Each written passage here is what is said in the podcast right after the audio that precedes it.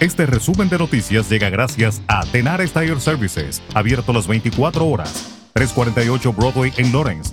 Teléfono 978-327-6802. Una pareja de Massachusetts cuya bebé nacida prematuramente murió menos de dos semanas después del parto, demandó a uno de los hospitales más prestigiosos de Boston por perder el cuerpo del bebé, negando a los padres la oportunidad de celebrar un funeral y entierro adecuados. La demanda presentada el jueves pasado dice que el cuerpo del bebé Everleaf fue tirado inadvertidamente por un empleado del Brigham and Women's Hospital junto con sábanas sucias de la morgue del hospital.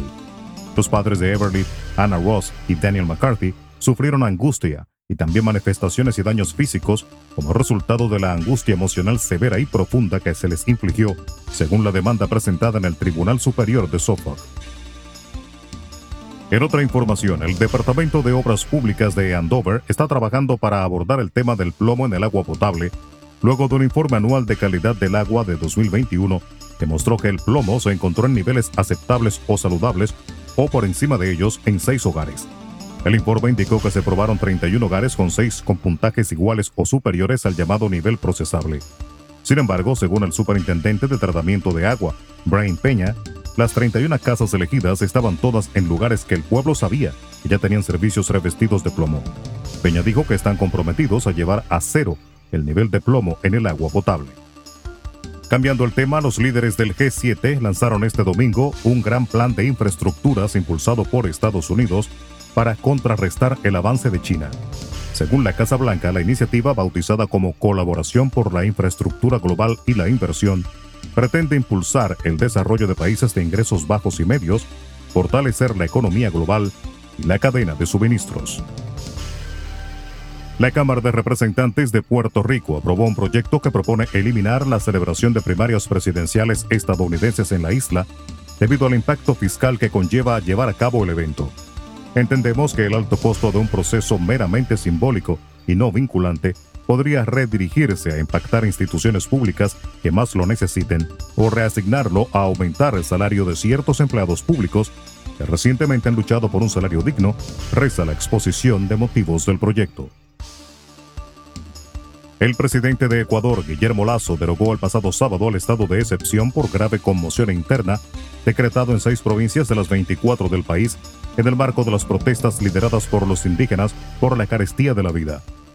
Con la suscripción del decreto 461 dio por terminada la medida, que incluía a las provincias de Chimborazo, Tungurahua, Cotopaxi, Pichincha, Pastaza e Imbabura, donde se habían concentrado las protestas encabezadas por la Confederación de Nacionalidades Indígenas de Ecuador.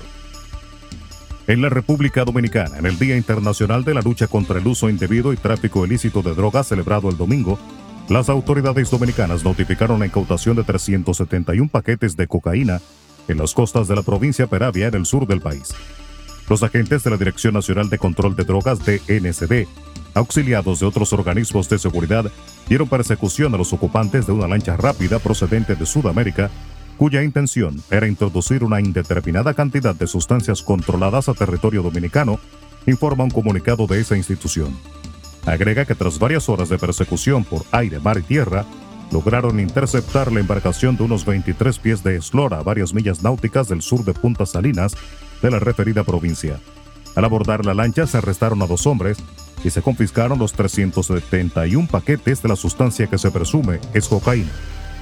Y el Ministerio de Relaciones Exteriores de la República Dominicana confirmó este domingo que la Cancillería de la República de Haití mediante nota diplomática remitida a la Embajada Dominicana en Puerto Príncipe, dio a conocer la designación de un nuevo jefe de misión consular en Santiago de los Caballeros y que sustituirá a James Jacks.